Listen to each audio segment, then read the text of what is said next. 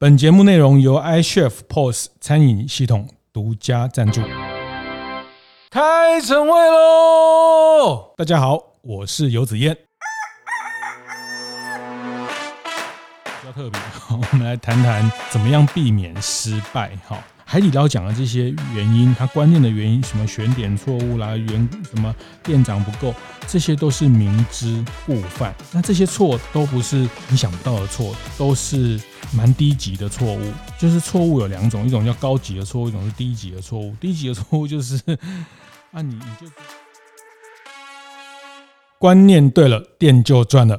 欢迎收听大店长晨会，每周一、周四和大家分享服务业的趋势跟洞察。那这一集想来跟大家分享讨论一个一个议题哈。那呃，过去大概我们今年一整年的晨会，嗯，大概都是在跟大家。讨论怎么样开店可以成功哈？开店可以度过这个疫情的考验，开店可以如何创造出一个更强大的商业的模式，可以做得更强更深的一个品牌力哈？那呃，这集比较特别，我们来谈谈怎么样避免失败哈？啊，就是说过去我们讲了很多啊，怎么样成功啊，怎么样可以身体可以变得更好哈？那这这一集我们来谈。呃，企业可以怎么样？品牌可以怎么样避免生病？哈，避免失败。那为为什么谈到这个题目？哈，因为前阵子有一个全球餐饮业的一个蛮呃重大的议题，我想很多经营者都有注意到哈，就是海底捞啊，海底捞这个呃从中国开始的一个呃火锅店，在台湾也有很多家分店哈。那呃，在台湾的经营的绩效也非常的不错哈。那这家火锅店宣布了，他们在接下来到年底之前要关闭全球的三百家店啊。呃，从他们的总店数会从在全球的一千六百家店关到剩一千三百家店。那即便关到剩一千三百家店，它还是一个全球一个非常具影响力的一个火锅的品牌哈，在各个国家也陆续开展。啊，当然有人说这个他有三百家店可以关，也很厉害哈。至少人家有三百家店可以关哈，这个我们也还没有三百家店哈，所以我们这件事情，我们还是对于这个企业充满了尊敬。那我想海底捞的这个故事，在过去十年其实也是餐饮服务业的一个非常非常典型跟指标的个案哈。那从海底捞学不会的这本书里面。我们大概从十年前就开始认识了。当海底捞还没有来到台湾的时候，我们就开始认识了这个呃来自中国四川的一个麻辣锅，一个这个品牌，它怎么样的在上海、在北京，在这个一线的城市找把内地的服务人员、把内地的工作者带到，用一个非常特别的员工关怀的方式、员工照顾的方式，让他们可以在大城市落脚，让他们可以。啊，双手改变命运，哈，这个是整个海底捞最重要的 DNA，就是双手改变命运。那也确实让很多人从这个餐饮业里面找到翻身的机会。我觉得这里面他自己关店的时候，他发了一个声明，哈，他说到到今年底，二零二一年底之前，他们会关掉全球的三百家店。那他们自我检讨，哈，他们有提出四个原因，哈，就是他们在一些门店的选址出现了失误。那第二个是他们让各级的管理人员疲于奔命，他们的组织变革呃并不成功啊，组织的变革、组织的结构其实是没有跟上他的企业的成长，这是第二点啊。那第三点，他讲的是优秀的店经理数量不足哈。那店经理就是店长哈，就是优秀的店长数量不足，这是他们检讨关掉三百家店的第三个犯的错误啊。那第四个，他们认为他们过度。相信去连助利益的这个 KPI 指标啊，就是说他们过度把 KPI 当做这个企业经营的，呃，而且用 KPI 去驱动大家，呃，简单讲就是单店的获利、单店的成长、这个单店的翻桌率，把这些利益、把这些单店的获利的表现的 KPI 跟人员的这个薪资过度的去扣紧在一起，以及他最后讲这个。企业文化的建设，哈，就是企业的品牌、企业的组织文化建设不足。那他把自己的，我觉得这个也很妙，哈，就是在关店的时候也也跟大家讲他们自我检讨之后的四个做错的四件事情，哈。我觉得这四件事情其实，呃，大家在看很多企业的故事，哈，其实。这四件事情对我至少对我看起来其实还蛮熟悉的。然后在二零一九年之前哈，海底捞全球的店数还不到五百家哈，大概四百七十家。但在二零一九年，它光这一年它就开了三百零八家啊。那在二零二零年，它又多开了五百四十四家，等于说它一九年跟二零年，它两年开的新的店数。几乎是他过去十几年开的总店数的两倍哈，那包括到今年上半年哈，呃，今年上半年还开了两百九十九家哈，到今年到二零二一的一到六月，在全球，呃，几乎是每天开一点六家这样的速度，嗯，我想在这个过程，大家非常。清楚，这个其实就是在一个全球的疫情的阶段，全球的中国也好，或是呃餐饮业的这个疫情的阶段，海底捞的经营者的判断认为这是一个难得的一个可以做弯道超车的机会 哈。呃，我想所有的经营者其实都期待找到一个很完美的弯道超车的一个时间点。好，那可能是对手犯的错，可能是景气有一个大的变化，我们还站在一个相对有机会的可以出手的条件。海底捞的上市 IPO 之后等等，它有足够的资本，它透过这个展店一九年、二零年的快速展店得到非常大的现金流，它更有胆子在二一年去开更多的店，即便在疫情，他认为，呃，这是一个。经营者判断这是一个很好的弯道超车的机会，我觉得这件事情哈，那我觉得现在去检讨也蛮无聊的哈。就是说，这个叫成败论英雄哈。那如果他真的靠了这一波转上去，他真的就是会在全球的火锅市场占住了一个非常强大的定位哈。那我我还是讲这个弯道超车这件事情是非常迷人的哈，是非常让经营者。呃，会豁出去，想要去在这个里面找到超越的机会哈。呃，这集我特别想跟大家分享是说，对，听起来海底捞的这几个。他的自我检讨，哈，其实我觉得这这他的四点自我检讨。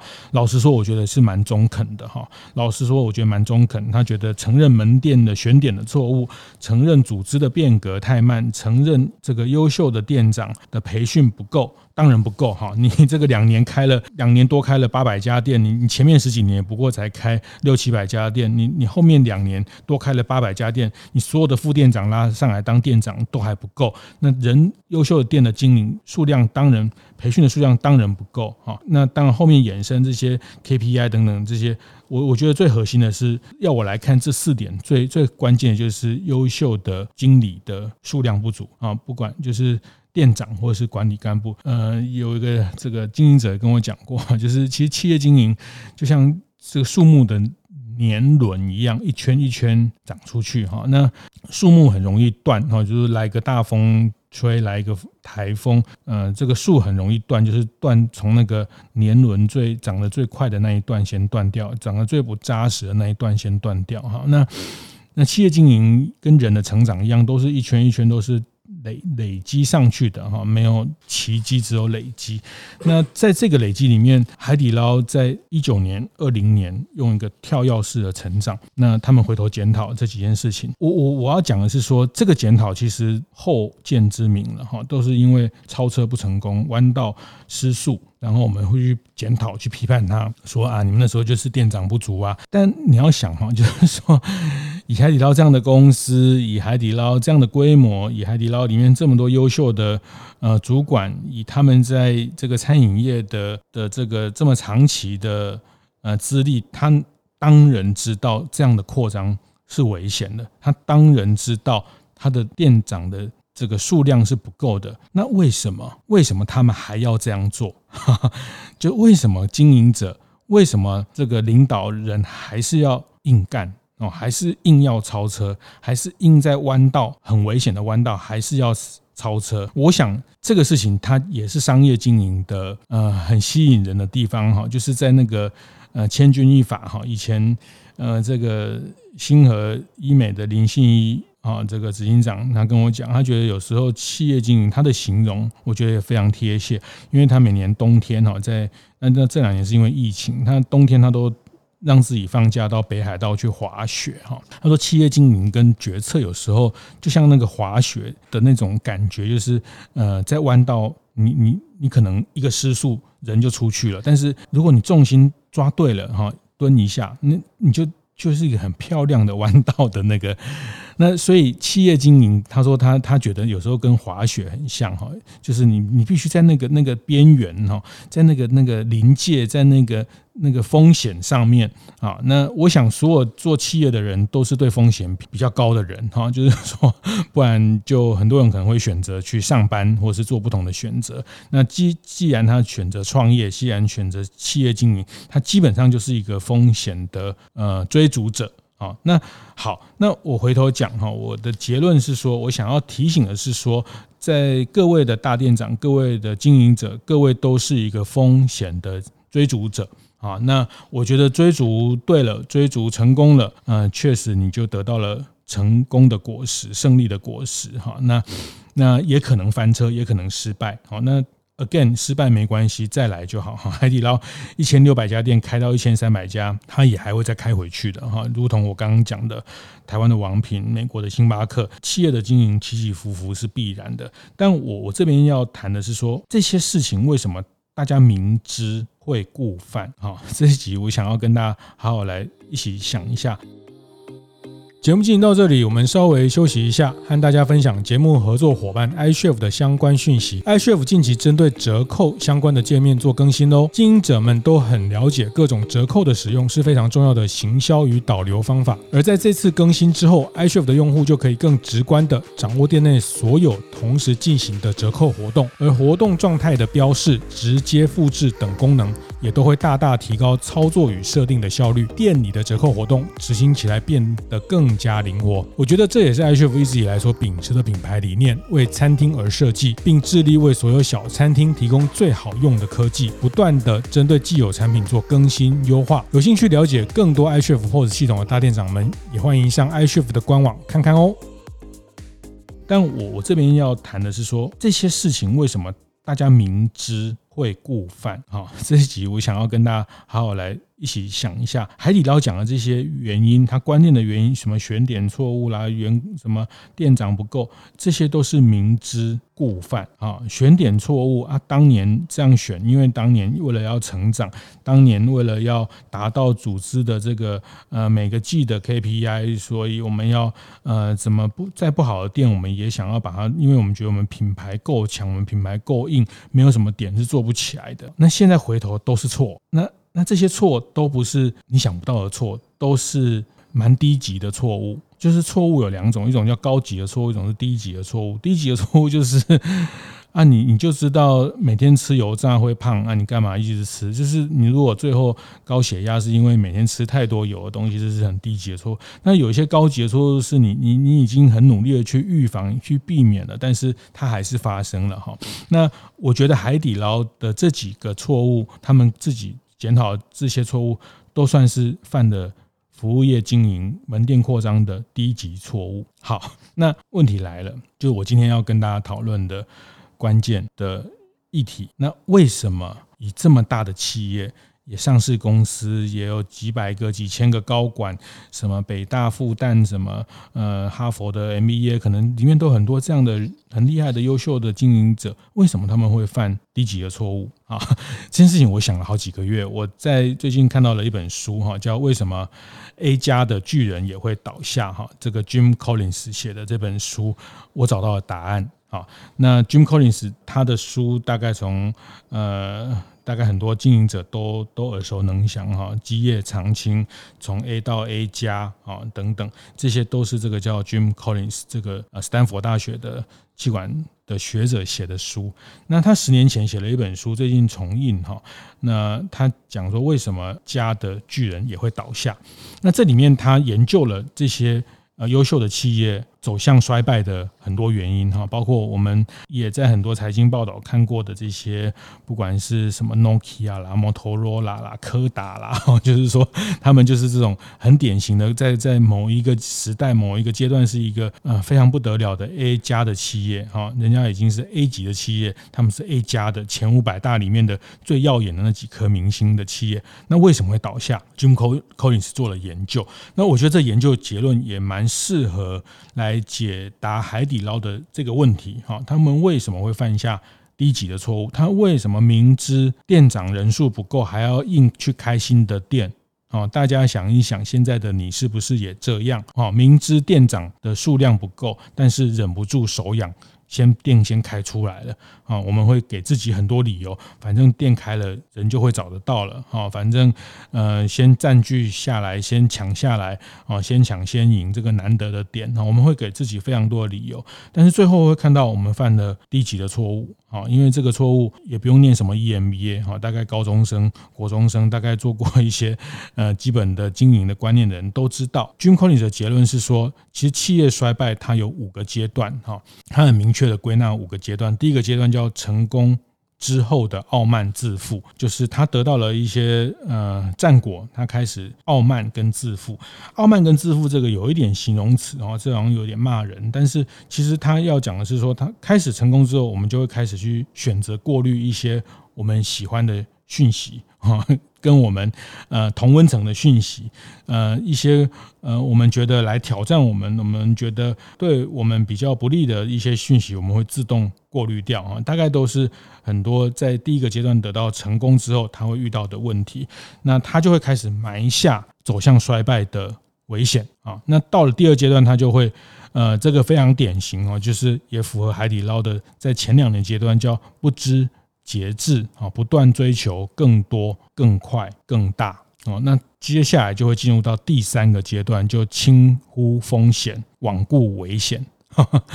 就是轻忽了这个呃扩张的风险，因为觉得这个对自己有一个很大的、强大的信心啊。那我老实讲，我也经常呃过去在采访的过程也看到非常多这样的经营者哈，那确实我觉得经营者之所以难得跟可贵，就是他一方面要催眠自己，一方面因为他要带领团队。呃，上一集有讲过，就是呃前几集我们在讨论的时候，就是他有要带领团队哈，那他要像一个火车头一样把全部的人往前拉。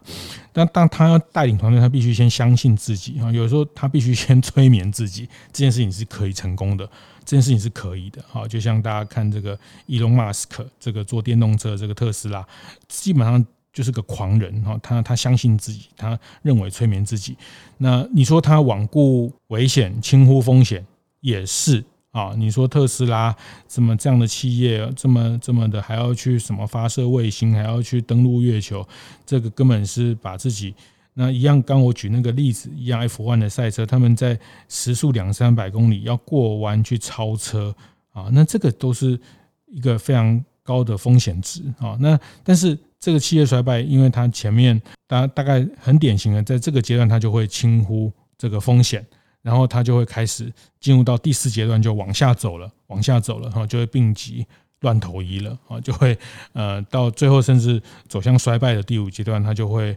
呃，放弃挣扎，哦，然后会呃，就走向灭亡，哦，那当然，它有可能在第四阶段，或是再往上走，也有很有可能，哈，那呃，就像我们刚前面举的几个例子，或是包括像台湾的很棒的这个电脑品牌 Acer 宏碁，哈，那过去也经过了一段扩张的阶段，然后也遇到了一些风险，然后他们在欧洲蓝旗的这个欧洲的总经理，那让这个品牌其实也也受了一些伤害，那但是他们。呃，在第四阶段、第五阶段又找到了一个呃，在往上走回春的一些呃新的方法。那当然，这里面组织的力的变革、组织的经营管理、阶层的改变、组织的 DNA 的重新的检视，都是在第四阶段、第五阶段。那总之就是我们会看到哈，其实常常回到人性的基本面哈，就是说 Jim Collins 写这个基业长青 A 到 A 加的这个。这个学者他做了上百个企业的研究，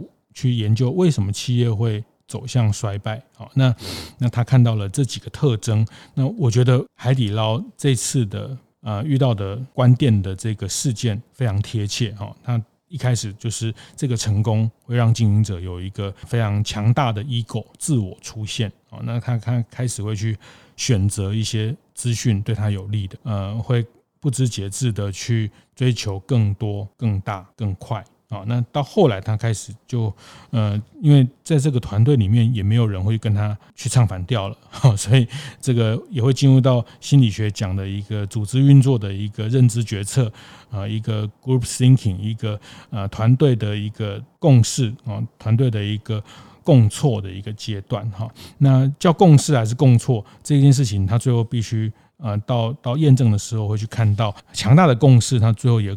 可能形成强大的共错哈。好，那这件事情，我我我想透过这个这个案例的分享哈，就是说海底捞这件事情，我我我也不觉得它就此就就怎么样下课的哈。我觉得他们很快的做止血，很快的做这个断尾哈，把三百家体质不好的店关掉，把人力再紧缩回来，把人力。再重新做配置，把企业文化再重新的蕊过一次，就像呃当年的星巴克一样，重新去回到咖啡文化，重新去意大利找到职人文化的那个核心啊。那来来回回，企业一定会经过这个过程，它一定有一段时间是它它要去扩速的膨胀、扩速的扩张。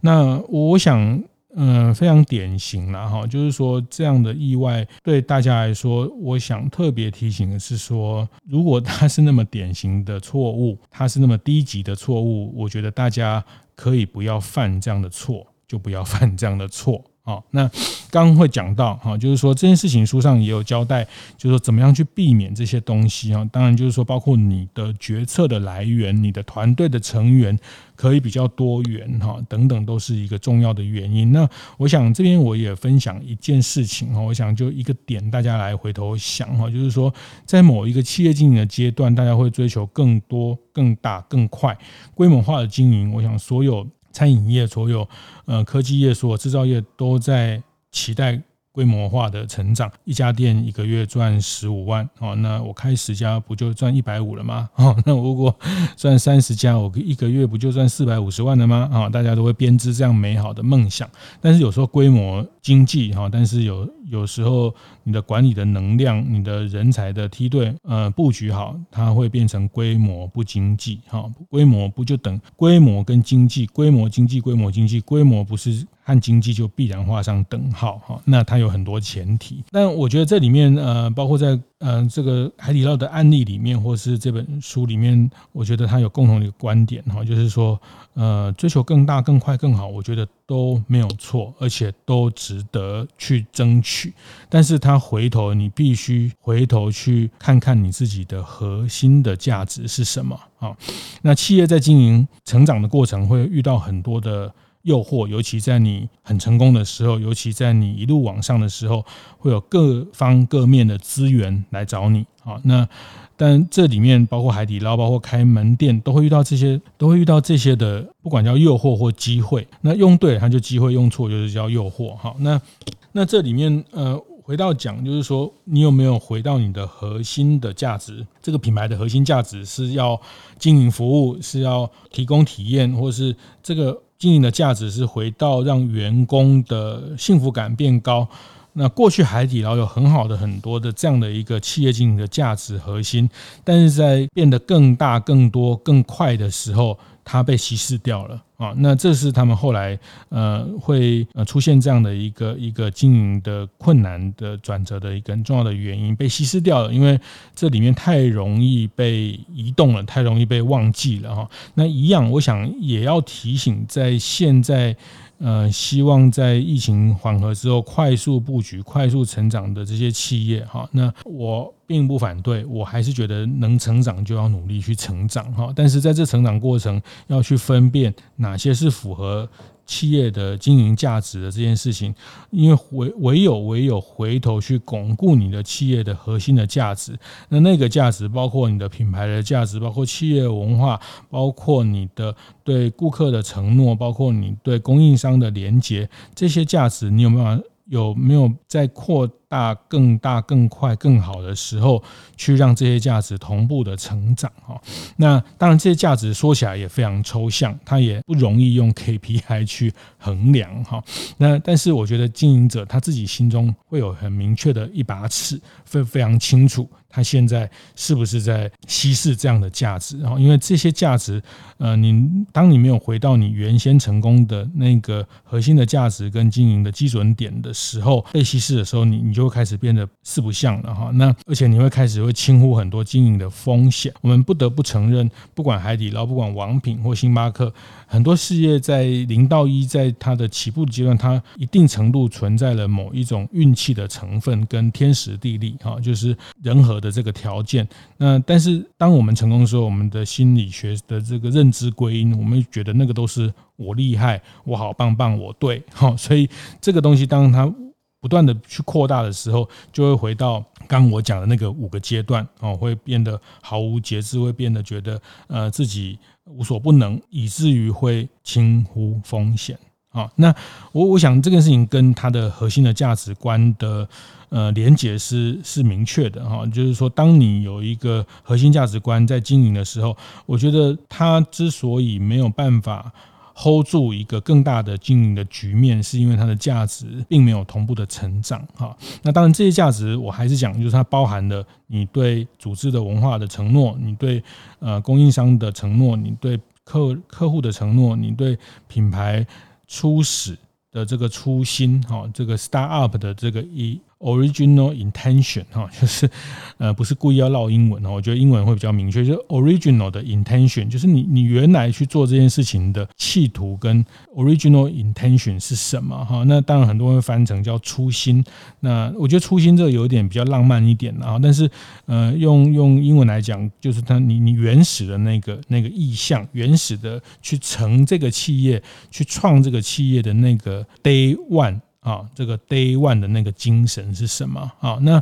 呃，这个也是大家很熟知的，这个阿玛荣的创办人常常挂在嘴边的，就是 Day One 的。精神哈，那我不能说，我也不能这么武断的说，这个海底捞它失去了它 Day One 的那个精神，以至于它要关掉三百家店，这样说也太绝对、太武断哈。但我觉得 Day One 的那件事情的呃捍卫跟守护，其实是你的企业那避免在巨人。呃，成为一个很优秀品牌的时候，避免埋下你倒下的那个呃可能的那个祸祸因哈，或是那个那个问题哈。那我我想是我刚好最近读了这本书，回头去印证我自己在看待海底捞这件事情，呃，一些一些困惑哈。那就那个困惑是来自说，我发现其实这些呃错误并不容易猜想。好，那为什么当时的他们，当时的团队？当时的海底捞的这些厉害的经营者没有看到这些问题啊，那我想不是没有看到哈，是某一些原因，因为轻忽了风险，因为对自己的成功感到了呃自大哦，那那个那个自我的膨胀，它盖过了更多的客观的资讯，更多的经营资讯的呃这个这个理解。啊，一那然后加上 KPI，好，KPI 这个也是一个重要的议题哈，包括呃王品的当年我刚刚提到的哈，就是说 KPI 这件事情，因为企业到了一个成长的阶段，它会非常依赖 KPI 去做管理，呃，那这个管理带来的效率，会让人家觉得非常的呃，非常的让经营者觉得非常的好用，那那好用到一个阶段，它就会。呃，太好用了，以至于我们就一直依赖它，依赖它，呃，形成了某一种 KPI 的呃文化。但是非常可怕的是，这个 KPI，呃，有一句话哈，这也是最近海底捞的一篇评论谈到，就是他讲每个 KPI 后面都有一个复仇的女神哈。那这句话，我想大家很多做组织的人听了一定都会会心一笑。你的组织做这个 KPI，做那个 KPI，它后面一定会有另外一个这个叫。这个道高一尺，魔高一丈也好，或是呃上有政策，下有对策，就是这个 KPI 它其实只能反映某一些呃量度，它并没有反映整个经营的全貌。但是在呃很典型的很多 A 加的企业，很多经营上轨道企业，他们会依赖这件事情，以至于过度依赖。好，那这个都是在海底捞这个故事、这个关店的事件衍生出的一些议题。哦，那我想，呃，在这个呃慢慢在岁末年终哈，在这个。岁末年终的这个阶段，这个议题也值得大家来反省啊！我想，呃，大家都在做经营，大家都在做管理啊。那我想，呃，回头大家再去看看海底捞关店的这个新闻，回头去想想，为什么他们会犯这个低级的错误啊？那我如何避免呢？就是说，我们怎么样避免去去犯这个低级的错误，而不是说因为。有这样的错误，所以我们就不要去追求更大、更快、更好、更更强的这个企企业的成长。No No No，我我并不觉得，我觉得能追求的时候就该去追求哈。那那只是说那个追求，你不要呃，你该你必须更清明的、更有智慧的去知道那个风险的拿捏。好，那这个才是一个真正优秀的。呃，经营者、优秀的品牌领导人必须要去实践的事情。啊，那这是这集我想跟大家分享的，谢谢。会后记得在 Apple Podcast 订阅、评分、留言。有任何想在晨会上讨论的议题，也欢迎提出。大店长晨会，下次见，拜拜。